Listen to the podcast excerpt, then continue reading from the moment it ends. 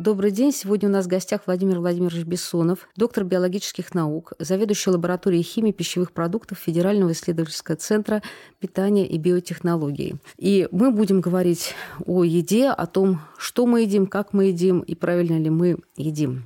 Поскольку наш подкаст называется «Большой город», то и первый вопрос наш о том, как едят горожане, обитатели мегаполисов, и как в последнее время изменились отношения с едой жителей мегаполисов. Стали ли мы больше есть или меньше, или, может быть, мы просто едим иначе? В нашей организации было проведено исследование, которое нам, нам самим дало много ответов на вопросы, которые вы только что поставили, потому что мы в 2000 2010 году провели исследование э, химического состава пищевых продуктов э, российских, которые употребляются в мегаполисах, то есть в городах, в которых население превышает 1 миллион человек, и э, в сравнении с питанием в западных странах и в западных мегаполисах. И что самое удивительное, это исследование показало, что мы на 2010 год были очень близки по питанию к жителям мегаполисов, и, скорее всего, это связано с тем, что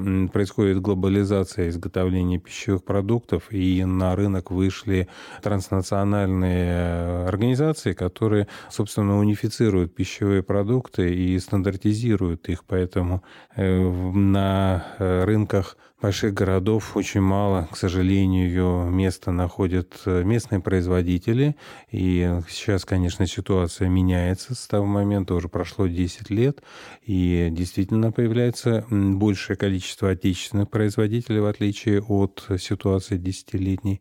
Но действительно, жители мегаполиса обычно питаются по-другому, Прежде всего это связано с тем, что они тратят гораздо меньше времени на приготовление пищи, а это время, не потраченное на приготовление пищи, связано только с тем, что жить э, в мегаполисе – это большой труд, который требует определенного времени. Труд доехать до работы, труд доехать с работы, и поэтому очень мало времени остается на приготовление пищи из сырых продуктов, из продуктов низкой степени переработки. Поэтому Конечно, жители мегаполиса больше предпочитают в питании использовать как полуфабрикаты, так и э, продукты быстрого приготовления, так и приготовленные продукты, ну, уже, например, чищенный картофель и так далее, и так далее. Ну, опять же, это связано и с тем, что, наверное, и в мегаполисе зарплаты немного выше, чем в э, окружающем пространстве, и поэтому мы тратим на еду больше, чем жители других э, меньших городов. А по количеству мы стали есть больше или меньше? Вот специалисты говорят, что даже посуда наша изменилась. Тарелки стали большие, бокалы для вина большие. Означает ли это, что нас приучает к тому, что надо есть больше? Вы знаете, сейчас мировой тренд стоит в том, что, наоборот, надо есть меньше. И, между прочим, когда мы эм, обсуждаем сейчас определенные ограничения по напиткам, например, с сахаросодержащим, по энергетическим напиткам, и тенденция э, намечается снижение объемов, снижение э, дозировок, снижение употребления за счет того, что разовая порция снижается. Поэтому говорить о том, что наоборот происходит увеличение, это два разнонаправленных процесса, которые, как ни странно, идут одновременно. То есть сложилась определенная группа э, молодежи, которая наоборот очень активно занимается спортом, понимая, что здоровье – это э, основной капитал, который у них есть, и э, следит за питанием, по-моему, даже уже чересчур активно и посвящает этому ту часть досуга, который можно было потратить более плодотворно. Но дело в том, что действительно э, идет, наоборот, определенное снижение э, употребления пищевых продуктов и, кстати, и снижение ну, выбрасываемой части пищевых продуктов. Мы стали меньше выбрасывать еды, если посмотреть вот определенные даже отчеты, которые существуют по, даже по мусорным полигонам, основной сейчас проблемой все-таки является упаковка а не отходы биологического происхождения. Об упаковке мы еще поговорим. А вы сказали, что стали есть меньше. Это связано с тем, что особенность вот нашего существования в городе связана с небольшой мобильностью. Да? Мы все время или сидим, или едем в транспорте, но сами мало двигаемся. С этим связано? Ну, возможно, и с этим, но я тоже не соглашусь с вами насчет э, малой мобильности. Если посмотреть э, на окружающий мир, то, опять же, есть совершенно разные люди, и действительно изменяющееся поколение, оно э, диктует разные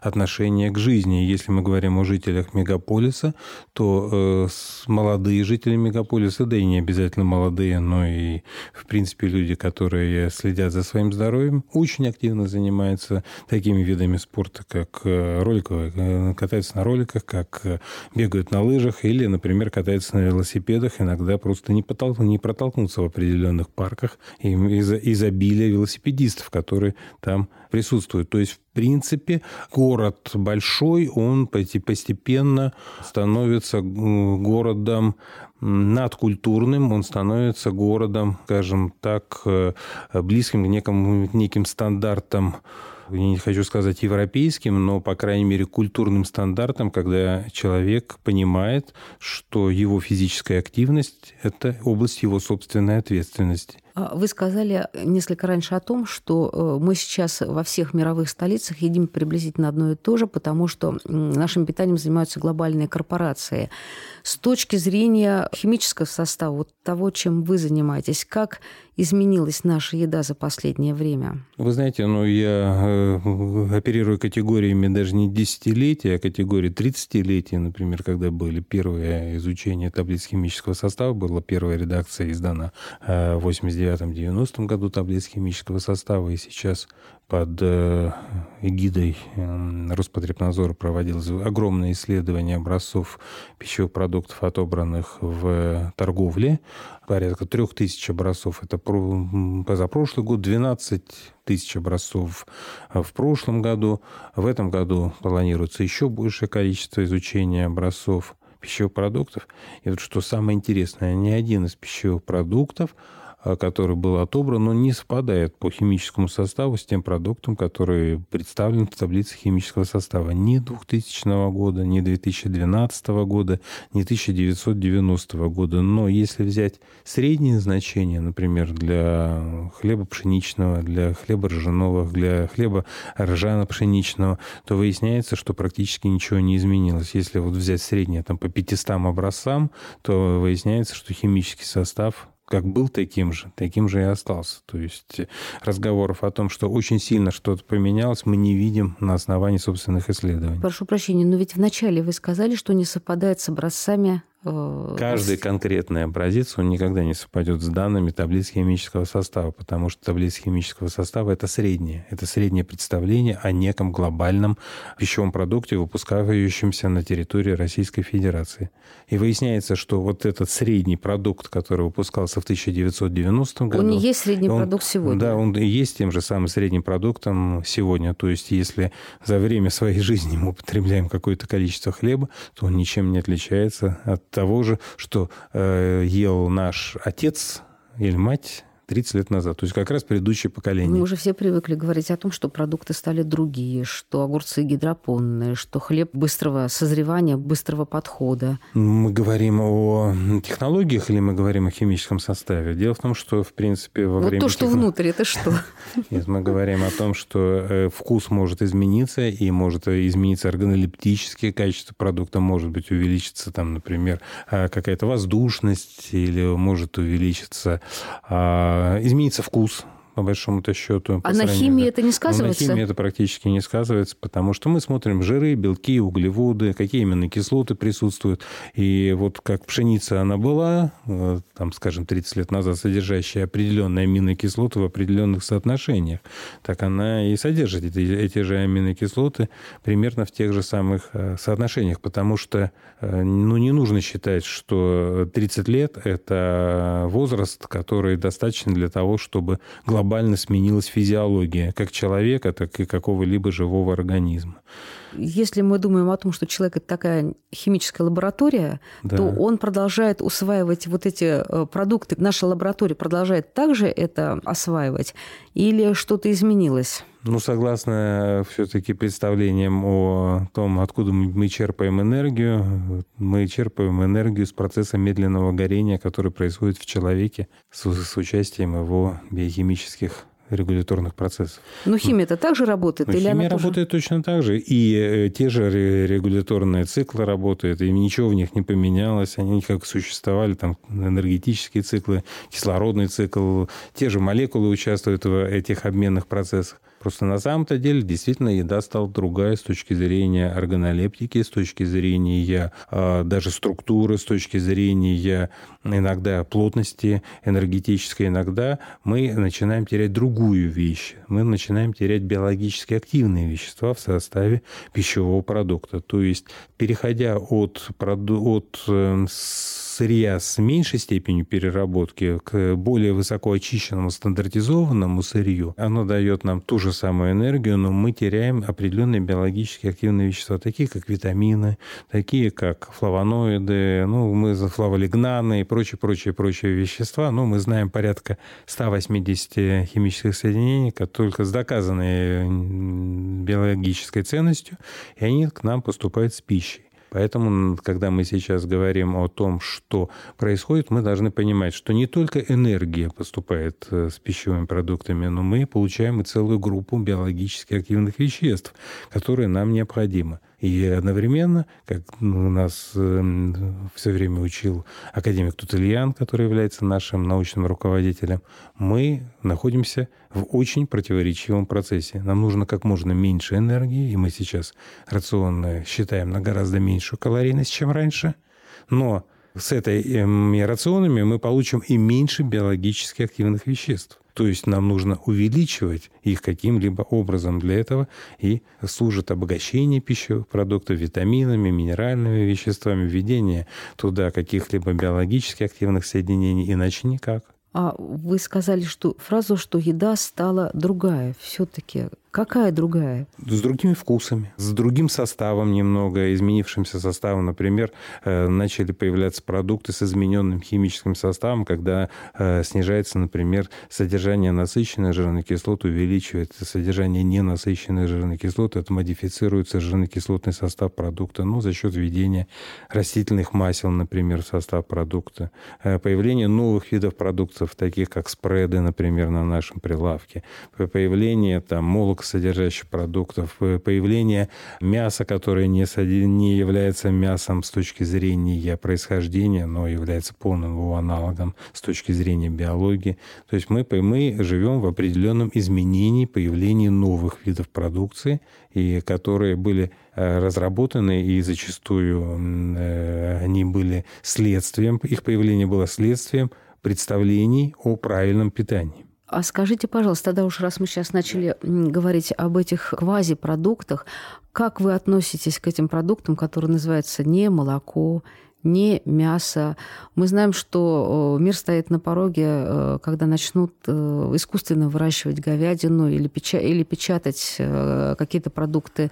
Ну, во-первых, я не назвал бы продукты, которые произведены по таким технологиям квазипродукты. Это другие продукты, скажем так. Почему? Потому что для того, чтобы удовлетворить потребности человека, его невозможно подсунуть опилки молотые и сказать, когда ты съешь, что ты получишь те же количество биологически активных веществ или основных веществ, белки, жиры и углеводы, которые тебе необходимы для нормальной счастливой жизни. То есть в любом случае в этих продуктах должна быть биологическая ценность и пищевая ценность, и энергетическая ценность, которая будет соответствовать нашим физиологическим способностям переварить эту пищу, усвоить ее и так далее. Организму все равно, что он переваривает, молоко или не молоко?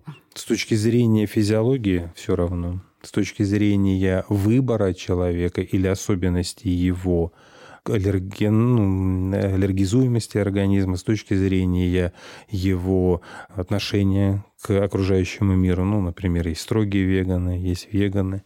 Поэтому есть определенный и выбор по отношению к этим видам продукции. Есть определенные риски для здоровья человека, связанные с употреблением животной пище есть определенные риски для здоровья человека, которые связаны с употреблением растительной пищи. Поэтому вот как раз здесь и наша наука э, занимается тем, чтобы снизить содержание антипитательных веществ, проконтролировать определенные технологические контаминанты, возникающие. Но это уже область ответственности науки о питании, которая дает свои рекомендации в разработках подобных продуктов. Но я вам могу честно сказать, что а, когда мы начинаем говорить о продуктах не молоко, о продуктах, например, спред, не надо их воспринимать как попытку заменить или нет, еще хуже того, как это воспринимается обществом, попытка произвести некий суррогат, который является дешевым заменителем э, дорогого продукта. А что же это? Это просто продукт, другой продукт. Ну вот, например, история появления спредов была связана с тем, что в Финляндии было проведено громадное исследование, оно длилось почти 40 лет, этот эксперимент, Северная Карелия он назывался, когда выяснилось, что мужчины, которые на всем домашненьком, готовеньком живут лесорубы э, в провинции Северная Карелия, которая граничит с нашей Карелией. Э, они начинают к 50 годам умирать от сердечно-сосудистых заболеваний. И чего же вроде бы? Потому что они живут на свежем воздухе, они занимаются физическим трудом, они и питаются своими домашними продуктами. Может, пьют лишнее? Да вы знаете, выяснилось, что все-таки сердечно-сосудистые заболевания были связаны с тем, что они ели много соли, э, курили э, и ели очень мало овощей, и употребляли очень большое количество насыщенных жиров. То есть, например, там топленое свиное сало, намазанное на кусок хлеба и посыпанное крупной солью, это такой нормальный перекус – и для того, чтобы изменить привычки, увеличить э, употребление овощей, снизить потребление насыщенных жиров, были придуманы спреды. Это изобретение То финнов. То есть это не из нефти? Это не из нефти, это было изобретение финнов. И если посмотреть сейчас на статистику употребления, как ни странно, Финляндия по-прежнему не есть сливочное масло. То есть э, в магазинах э, в свобод... не в свободной продаже, но просто присутствует. 2% э, сливочного масла продается в чистом виде в магазинах, а остальное все находится в виде спредов сливочно-растительных растительно-сливочных, или где сливочного масла вообще нет, это растительно-жировые. То есть вот такая вот интересная история. И это привело к тому, что почти на 40 лет выросла продолжительность жизни средняя. А что вы скажете про не мясо? Ну, вы знаете, я насчет э, не мяса могу сказать, опять же, что это просто другой продукт. Ну, вы знаете, э, я пробовал не мясо, я могу сказать, что сделать такой продукт – это определенная тяжелая технологическая задача. Так может не мучиться? Да, вы знаете, ну, это уже связано с другими представлениями о жизни, к которым мы вернемся уже с пластиком.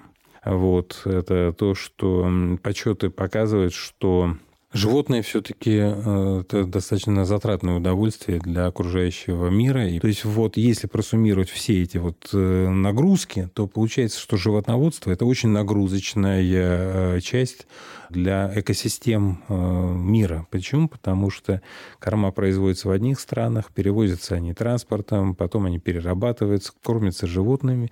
И выход по пищевой пирамиде обычно считается, что каждая следующая ступень ступенька – это 1 к 10. То есть для того, чтобы получить 1 килограмм э, говядины, нужно потратить 10 килограммов кормов. А для того, чтобы произвести 1 килограмм растительного продукта, нужно потратить в 10 раз больше воды, минеральных веществ и так далее. То есть каждая вот эта вот пирамид, часть пирамиды, на вершине которой стоим мы с вами, э, она э, расползается к нижней части. И получается, чтобы произвести продукты животноводства, да, это достаточно дорогое удовольствие и нагрузки для окружающей среды. И, ну, вот Предполагается, что за счет производства растительных продуктов, растительного мяса, можно снизить э, на этаж ниже э, количество затрат. Ну, на этаж ниже я говорю, что вернуться к тем же растительным продуктам, то есть э, не есть корову, а есть то, что есть корова. Э, то есть русская поговорка «ни рыба, ни мясо» – это на самом деле пример э, новой экологической этики фактически. Ну, практически да, и мы сталкиваемся с этой новой экологической этикой именно э, в очень большом количестве жителей, молодых жителей мегаполисов. Про жителей мегаполиса. Все мы ходим в офисы, и действительно возник такой уже даже феномен офисной еды. Вы можете по дороге купить с собой уже приготовленный обед или заказать его в офис. С вашей точки зрения, э, насколько это полноценная, правильная еда, и что лучше все-таки э, вот, вот такой обед или брать с собой из дома ланчбокс с, с домашней едой? Ну, прежде всего, вы знаете, наверное, то, что человек просто, в принципе, задумывается о том, чтобы купить себе такой, такой обед на работу, это уже лучше, чем если он кидается так э, называемой э, пустой едой, какой-то закуской и так далее. То есть первая вещь. Вторая вещь – это то, что э, все равно в любом случае человек может посмотреть, что он ест, потому что он может спросить в любом магазине, в магазине, в любом, ну, если он покупает готовый обед в магазине, то там есть вся энергетическая пищевая ценность в виде раскладки. Если он это покупает в ресторане, то, как ни странно, и ресторан тоже должен иметь э, возможность предоставить эту информацию. Даже если рестораны быстрого питания, у них тоже на этикетках должны быть представлены данные о том продукте, который они продают, конечном продукте. Но с точки зрения уже приготовления есть определенные риски, и здесь риски связаны уже не с приготовлением пищи, а с хранением пищи. То есть вы все равно в любом случае, конечно, когда вы покупаете пищевой продукт, вы должны смотреть на то, как он хранился, сколько он хранился. Какими каковы... руками он сделан. Как, ну, какими руками вы никогда не увидите, насколько они были вымыты, к сожалению. Да? Но э, предположим, что есть определенные нормативы, которые должны соблюдаться. Но в любом случае очень интересная практика существует э, оценок в мире – вы знаете, как ни странно, оказывается, что очень большое количество рисков для здоровья находится при домашнем приготовлении пищи. То есть, Каким образом? Ну как? Ну, мало кто знает, что, например, там фарш не нужно ставить выше, чем готовые, готовые блюда мясные и так далее. То есть даже расположение мяса и расположение сырых, сырых продуктов и приготовленных продуктов в холодильнике – это тоже определенные риски. Расскажите, пожалуйста, как же их надо хранить правильно? Как не переработанные... То есть ближе к морозилке что Нет, ставить? ну нет, ну как, не переработанные продукты всегда ставятся снизу, переработанные всегда ставятся сверху, только для того, чтобы даже просто вторичного осеменения избежать, их было меньше. Вторичного хранить... чего, извините? Осеменение микроорганизмов, например. То есть это тоже определенная наука. Первая вещь. Вторая вещь – это частота ножей, частота выделенных досок, которые должны быть э, для рыбы, какая-то для мяса.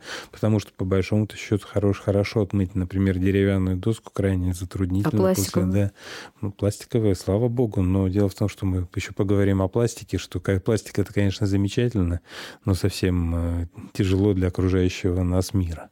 Вот. И поэтому, да, действительно, есть определенные риски и в продукте, который вы купили в магазине, есть определенные риски в том продукте, который вы приготовили дома.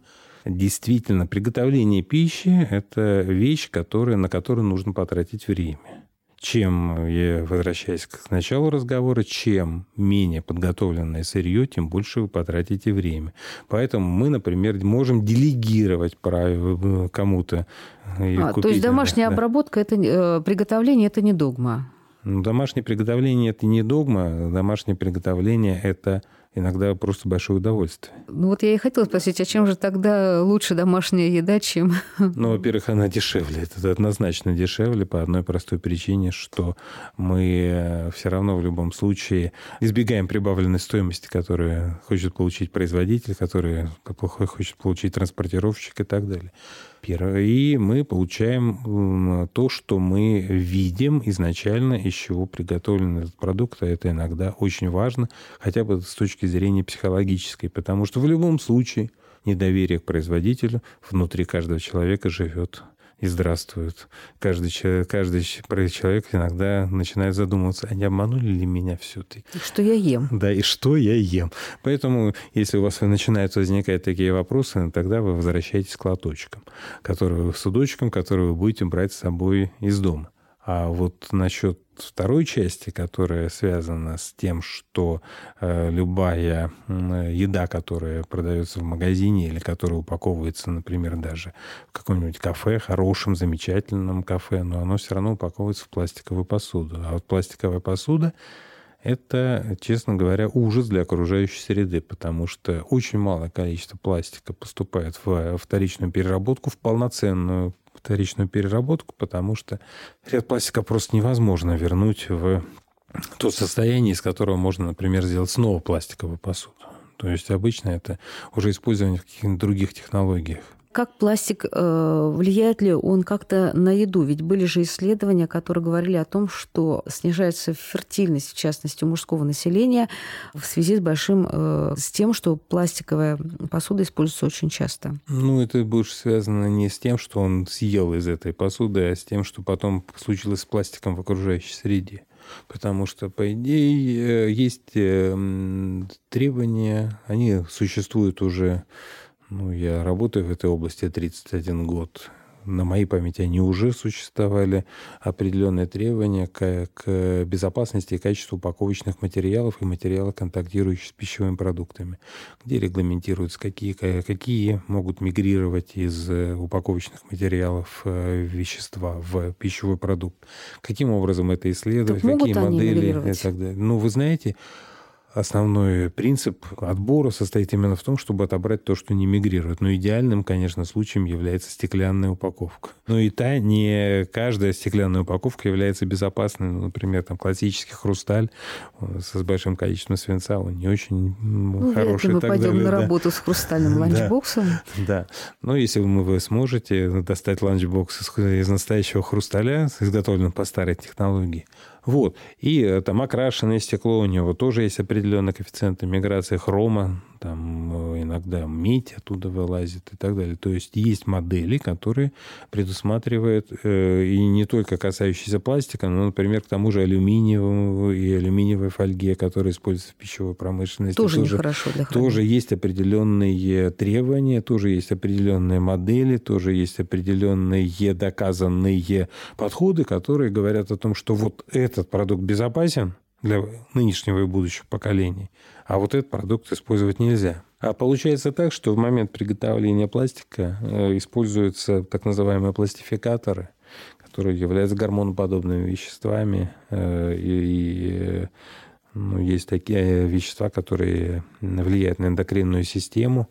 И в самом пластике, когда они находятся в закрытом виде, Подожди, а ну, а как, ну. каким образом они влияют на нашу эндокринную систему? Попадая в природу и... Чаще всего они, попадая через природу, они э, являются э, источниками их поступления. Почему? Потому что ну, вы, каждый, каждый из нас имеет в своем жизненном опыте, например, полиэтилен, который был натянут на парник, ну, не все, хорошо, некоторые. И он, в конце концов, становится хрупким, и он становится, он разваливается постепенно, и все равно в любой пластик под действием ультрафиолета он деградирует под действием ультрафиолета и окружающей среды, он все равно деградирует. И вредные он вещества он не, в да, он не, целиком, он не целиком разлагается, но вредные вещества, ну, что назовем их не вредными, а вещества, которые в нем содержатся, начинают попадать в окружающий мир. При этом э, вот, с точки зрения химии, экологической химии, нашей химии пищевых продуктов, а мы еще занимаемся и анализом э, долгоживущих э, контаминантов, это пищевых кто? продуктов нашего института. Я начинал с того, что занимался... Нет, нет, вот анализом. контаминанты это кто? Контаминанты – это загрязнители пищевых продуктов. И я занимался полихлорированными бифенилами. Был такой глобальный контаминант, он до сейчас есть. А где он используется? Это было трансформаторное масло. Трансформаторное масло, оно заливалось в трансформаторы, и считалось, что оно фантастически устойчивое, замечательный такой продукт. Но постепенно, ну, либо за счет э, того, что капали трансформаторы, либо за то, что, в принципе, менялось трансформаторное масло время от времени, оно попадало в окружающий мир и начинало ее болтаться по окружающему миру. И что самое пикантное, что почему, например, был запрещен ДДТ такой прекрасный порошок серого цвета, который помогал биться с насекомыми, потому что он не разрушается в природе. Он практически, как вот было какое количество, ну, очень мало исчезло. То есть произвести его, да. можно, уничтожить нет. Да, произвести можно, уничтожить нет. И вот таким же контаминантом явился и эти э, так называемые полихлорированные бифенилы. Они начали болтаться в окружающем мире. Человек начал накапливать их, и э, даже в женском молоке грудном встречаются эти полихлорированные бифенилы.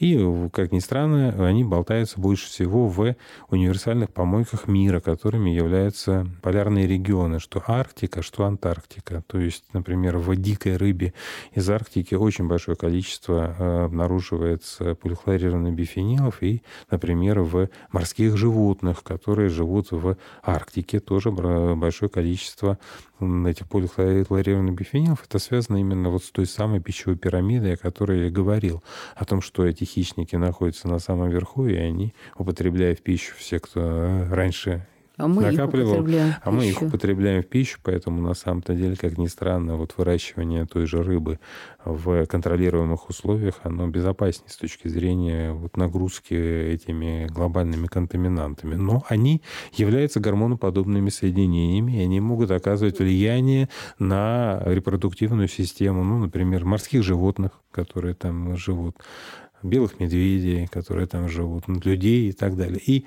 точно так Я же прошу из прощения, пластика, но да. при выращивании же в культурных, при культурном выращивании рыбы водоемов тоже используются гормоны роста. Но мы говорим о контролируемом или неконтролируемом поступлении. Мы говорим да о... это вроде везде же. Нет, ну не обязательно.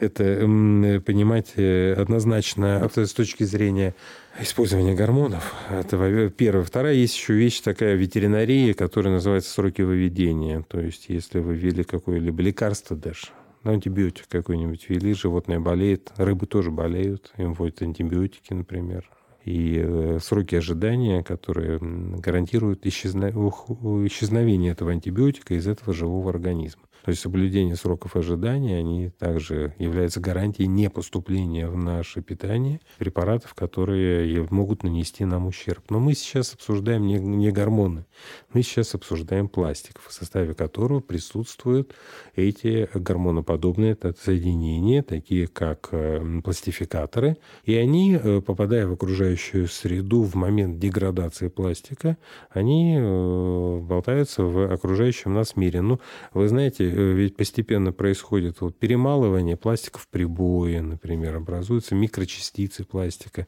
и они болтаются практически уже везде. То есть, э, наверное, в каждом куске пищи, который мы съедаем, мы съедаем и микрокусочки пластика. А эта доля растет этого пластика, судя по количеству использования пластика? Ну, судя по тому, что творится в, с пластиком, это ужас, если там считать, что моя семья уже из двух человек э, мы выбрасываем Э, собирая отдельно пластик, ну, наверное, один большой пакет в две недели пластика, как минимум, то мы не можем э, его э, избежать. Я не говорю уже там о полиэтиленовых пакетах, которые там везде присутствуют. В любой момент вы можете его взять. Поэтому вот как раз с точки зрения нагрузки на окружающий мир пластик является очень тяжелой компонентой. И почему я сказал об универсальных помойках? Потому что если почитать литературу, если посмотреть о исследованиях, то есть определенные точки сбора мусора э, в мире, причем это автомати...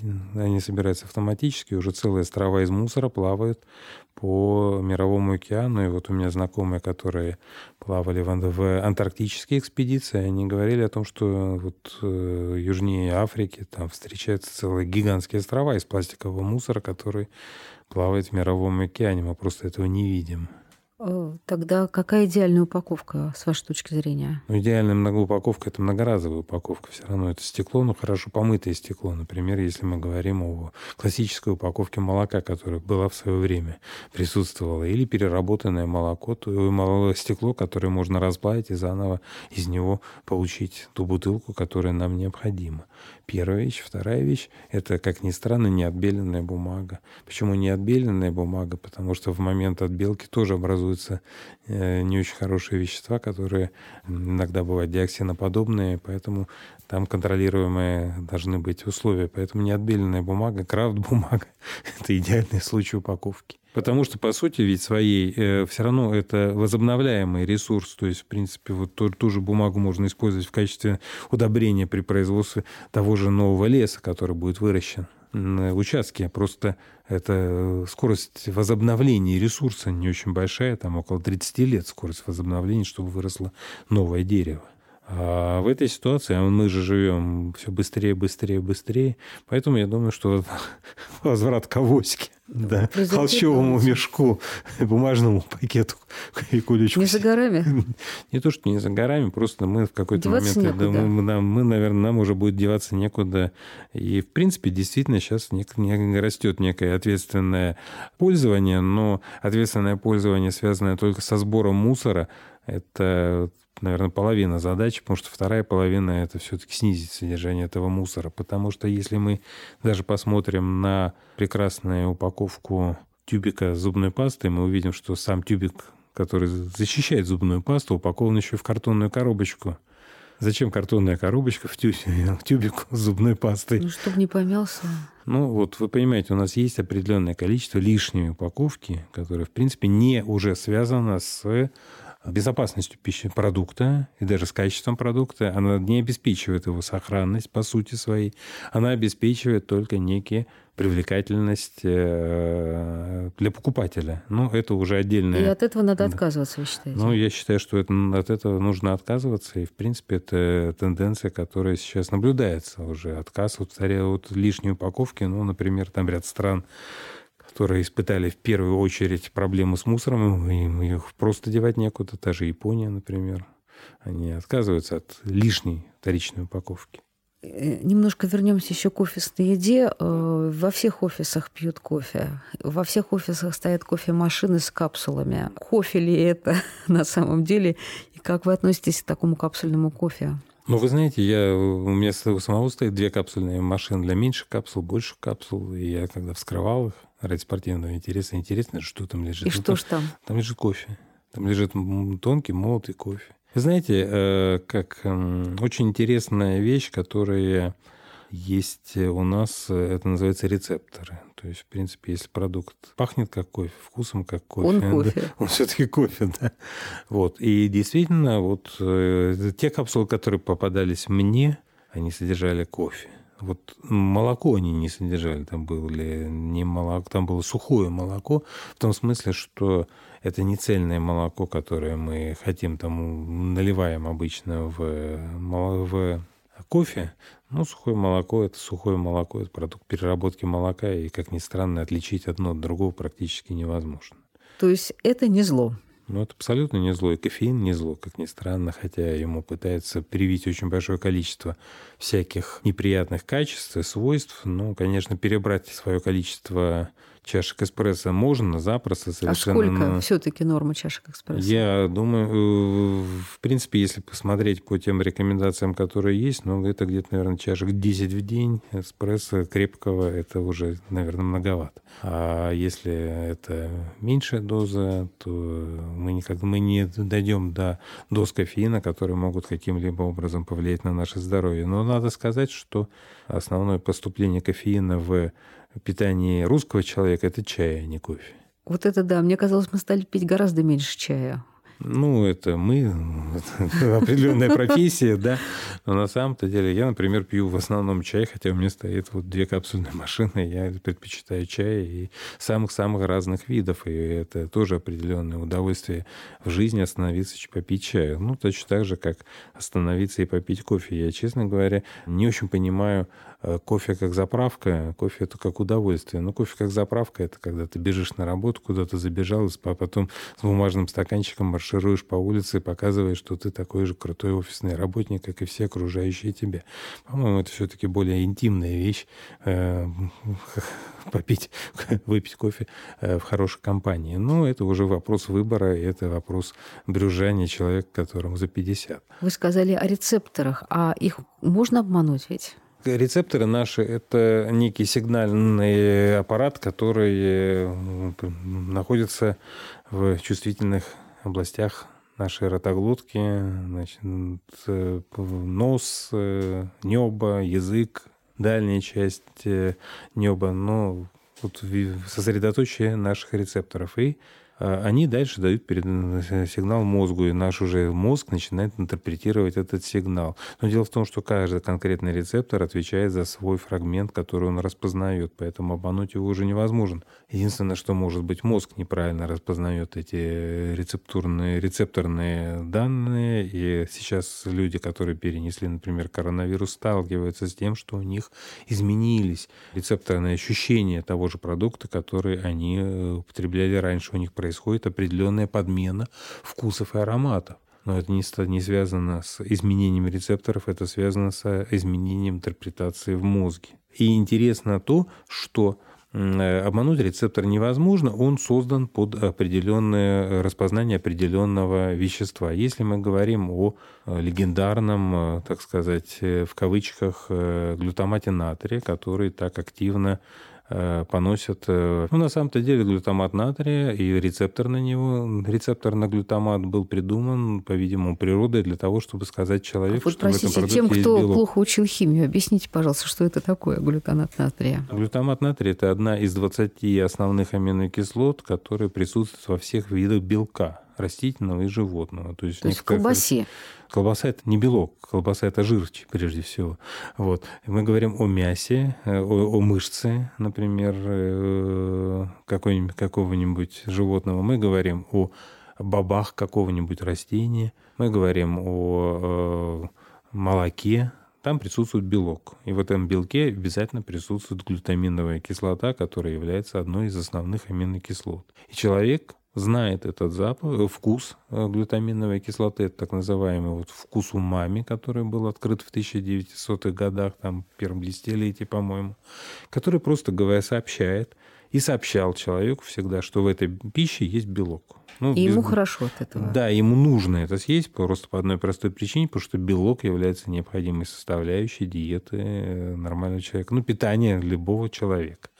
И, в этой, и человек, распознавая этот вкус, он получал определенное удовольствие от э, употребления этой пищи. И когда мы, например, готовим э, мясо, маринуем его, ну, для приготовления шашлыков, например, то мы проводим сами лично приготовление этого вкуса умами мы высвобождаем глютамат натрия, о, глютаминовую кислоту из э, продукта. Это Потому что в момент приготов... при, при мариновании? При мариновании происходит гидролиз и происходит образование вот этого вот вкуса. Так за что же ругают-то кислоту? Надо же кому-то сказать на рынке, что я выпустил продукт без глютамата. Вообще, в принципе, наверное, вот э, эти вот рекламные ходы без глютамата написать. Без ну, сои, без, без сои, без, без глютамата, там, без глютена, без еще чего-то.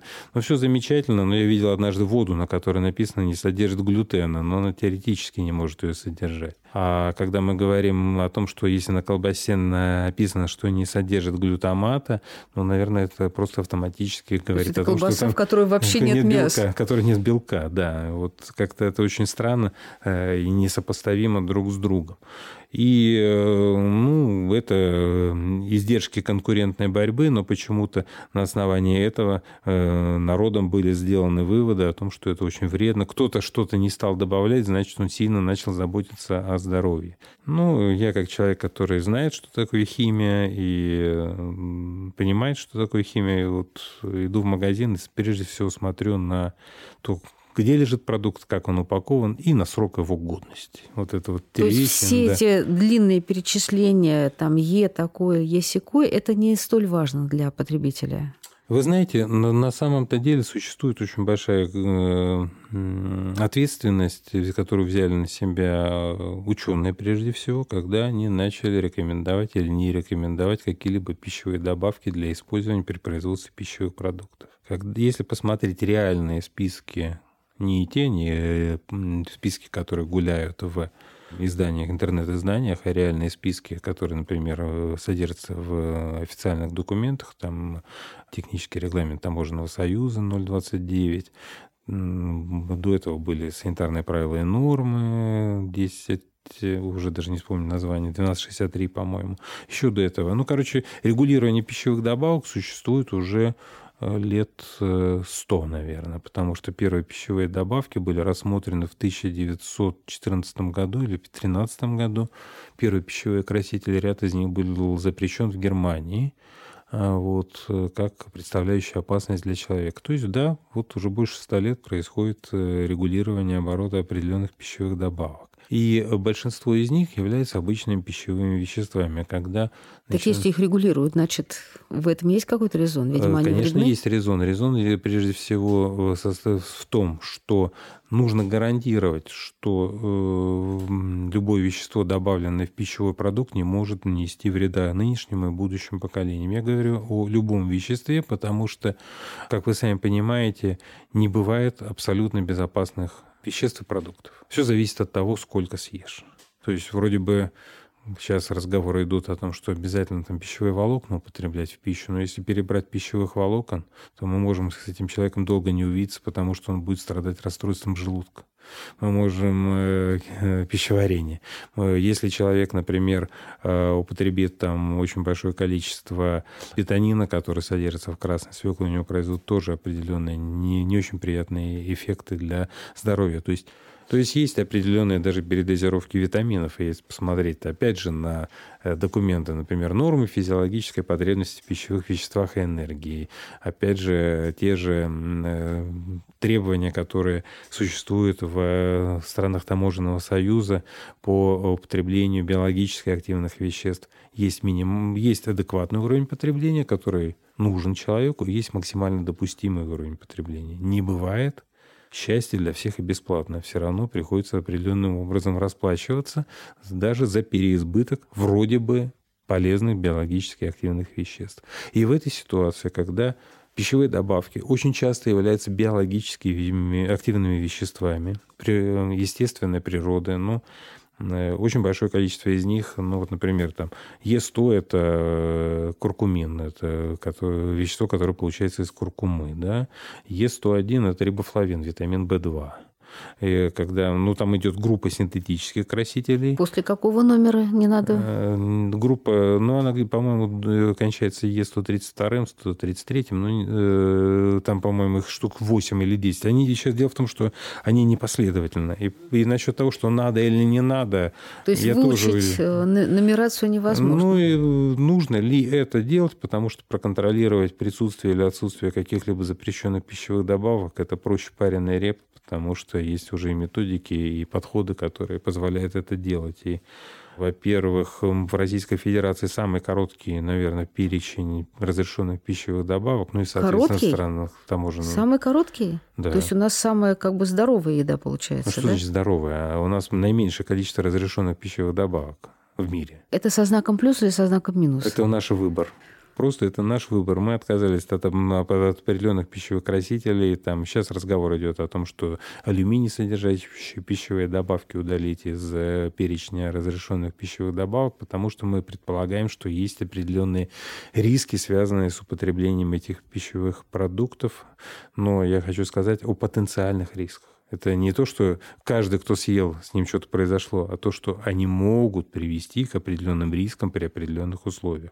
Но я еще раз говорю о том, что когда мы говорим о пищевых добавках, мы рассматриваем ситуацию агравированную. Что значит агравированная ситуация? То есть, если во все пищевые продукты в который можно добавлять эту пищевую добавку. Добавлена эта пищевая добавка на максимально допустимом уровне, который разрешен для этого пищевого продукта, то ее количество обычно рассчитывается на уровне от 100 до 1000 раз ниже, чем тот уровень, который может привести к определенным биологическим эффектам. То, То есть есть еще... можно все. Да, в этой ситуации есть определенные коэффициенты запаса, которые э, вот говорят нам о том, что пищевая добавка безопасна.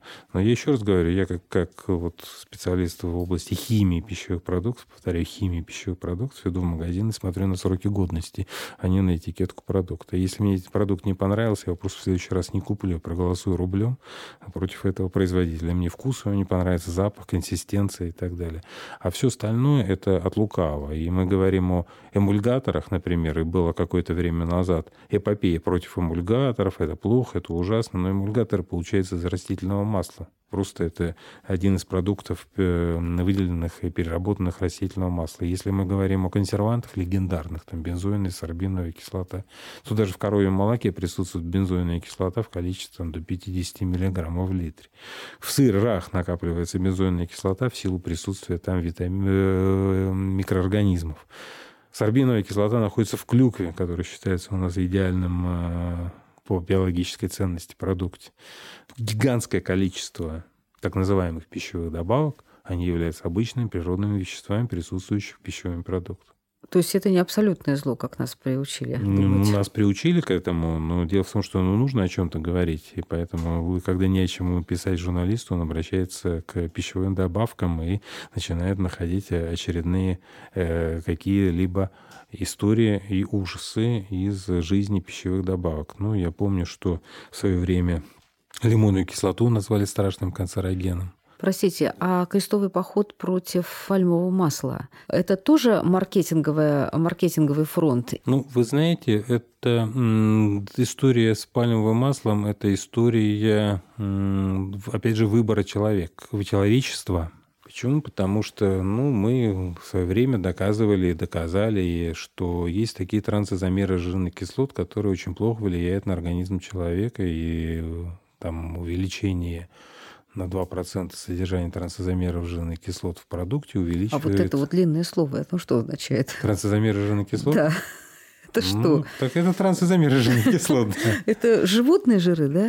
Есть в животных жирах, в молочном жире там 5-8%, ну, редко 8, чаще всего 5% трансозамеров жирных кислот содержится в молочном жире. Больше всего образуется трансозамеров жирных кислот при искусственном отверждении э, жидких растительных масел. То есть, когда получали по старым технологиям, э, по старым технологиям, когда получали маргарины, проводили, вы их получали методом гидрогенизации, и в этот момент образовалось большое количество трансозамеров жирных кислот, иногда там до 70%. И вот они маргарине. зло. Они, было доказано абсолютно точно, что они зло. То есть э, чем больше трансозамеров, тем больше риск возникновения сердечно-сосудистых заболеваний однозначно. Прям прямые зависимости были обнаружены. Для того, чтобы уменьшить их количество, перешли к другим технологиям получения таких продуктов. Это продукты такие, так называемые периэтерификация, то есть когда вот берутся два жира, и они обмениваются своими жирными кислотами в процессе изготовления того же маргарина.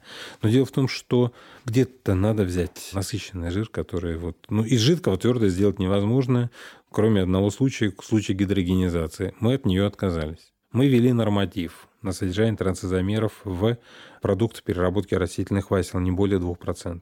Это жесткий норматив. Между прочим, страны Таможенного союза ввели их в 2018 году, в январе 2018 года, а страны Евросоюза 1 апреля 2021 года. То есть мы были на три года раньше, чем Европа в установлении этого норматива. И, но дело в том, что в этой ситуации источником э, насыщенного жира стало пальмовое масло его, поэтому три года назад начали ввозить больше его больше начали возить только для того, чтобы произвести те же самые маргарины, которые мы используем при производстве э, кондитерских изделий, ну, при производстве выпечки время и так далее. назад прозвучало слово спред. Да. Это же, э, собственно, продукт э, тоже из жидкого растительного масла делается Э, Нет, ну, нечто там плотное. не обязательно жидкое растительное масло. Там жидкое растительное масло может присутствовать в качестве одной из составляющих этого продукта, но там используется тоже и пальмовое масло, и сливочное масло, например, если мы разговор ведем о сливочно-растительном спреде.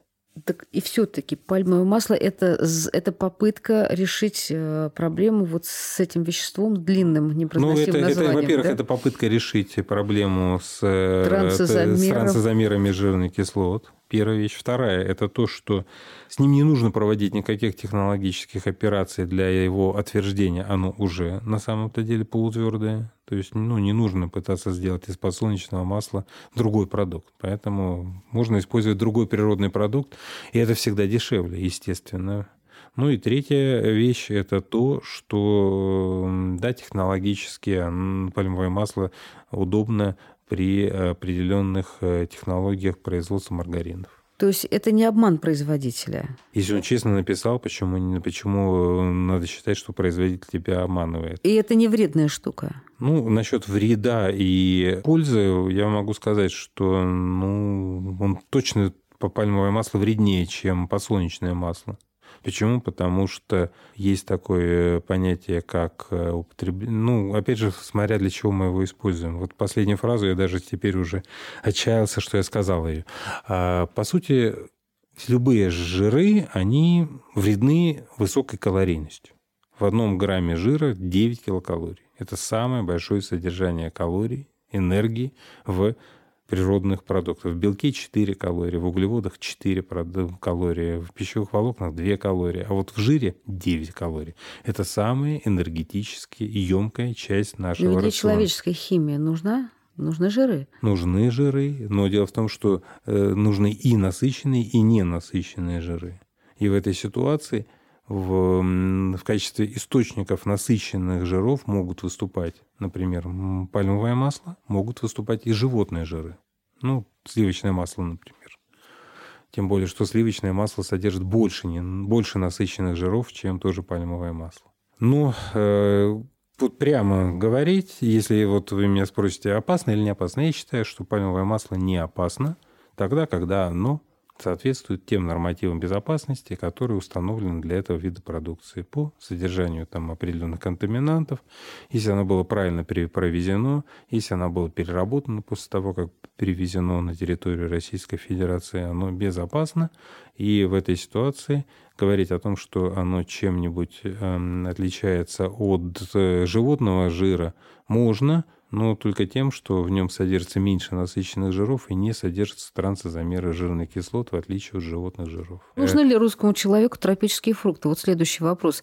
Есть же э, точка зрения, что надо э, есть продукты того пояса, где ты живешь. Соответственно, если ты не живешь э, в экзотической стране, не надо есть экзотические фрукты. Как вы к этому относитесь? Ну, я считаю, что картофель – это экзотический фрукт, и подсолнечник тоже. Кстати, да. Кстати, да. Да, кстати, да, да. Ну, он уже как-то, да, организм к нему привык. Он... Да, когда подсолнечное масло было впервые получено, вы знаете? Нет. 150 лет назад в деревне Алексеево в Воронежской губернии. Это самое молодое растительное масло, которое используется в пищу. И это, это родина его Россия. Хотя на самом и деле... из России это масло начало шествие по всему миру, да? Ну, по сути своей, да. Мы по-прежнему с Украиной являемся основными производителями подсолнечника. Но подсолнечник – это не наша культура. Центральноамериканская, сколько я помню. То есть в смешении вот этих культур из чужих, э, из чужих да, регионов это, нет ничего страшного. Это обычная, обычная ситуация, точно так же, как чай, извините, который мы употребляем, это тоже не наш продукт. Кофе, который мы пьем, это тоже абсолютно не наш продукт. Он даже не тот продукт, который выращивается Э, сейчас в тех местах, где он сейчас выращивается. Сколько я помню, все-таки это арабика, это все-таки э, с Аравийского полуострова победоносное шествие кофе начало по всему миру. И в Африку, и в Латинскую Америку, и так далее. Ну, чай тоже китайский продукт в основном.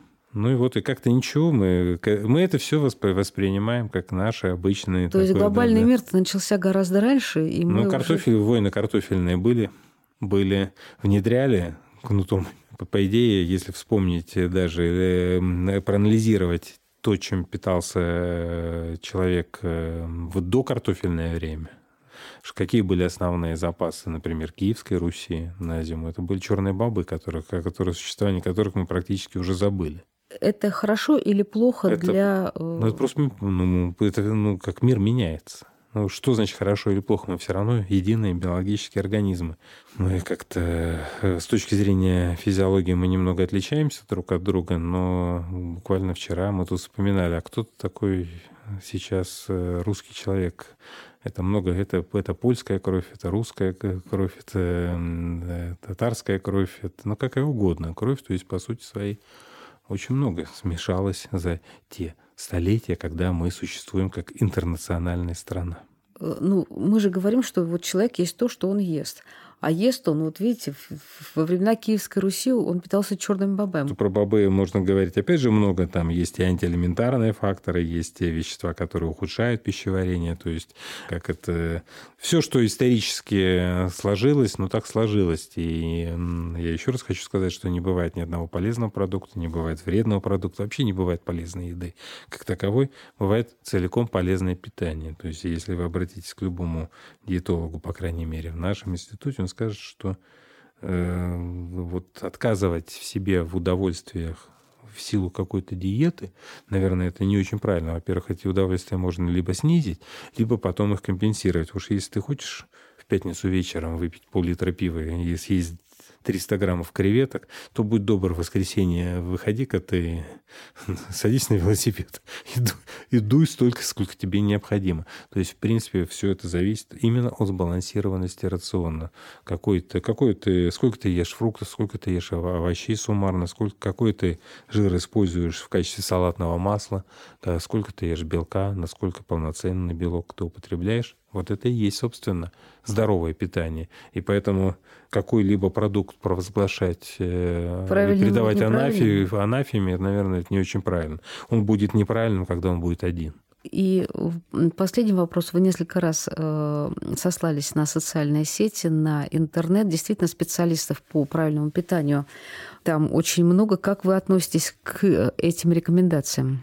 и советов иногда в сети. Вы знаете, когда я читаю, что написано в сети, иногда я удивляюсь, как, например, там выживают еще дети какие-то, которые пытаются питать по тем схемам, которые предложены на некоторых сайтах специализированных.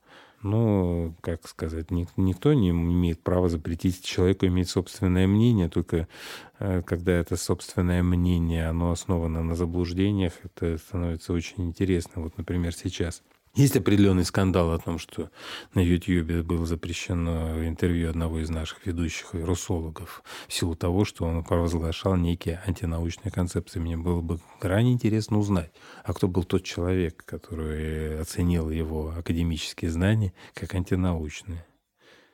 Вот вы знаете, мы каждый раз обращаемся к одному и тому же. То, что я сейчас говорю, это является некой суммой э, знаний некого, некой научной организации, которая представляет Федеральный исследовательский центр питания и биотехнологии, общение внутри нас э, и профессионального общения среди нас.